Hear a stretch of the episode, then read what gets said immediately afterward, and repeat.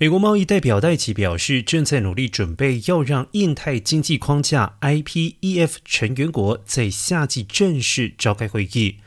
戴奇周一时表示，接下来的两三周，我们会继续努力解答疑问，为我们的愿景添加更多细节内容。一个非常重要的部分是听取合作伙伴的意见，希望到夏天就能够让所有参与印太经济框架的国家召开一场更正式的会议。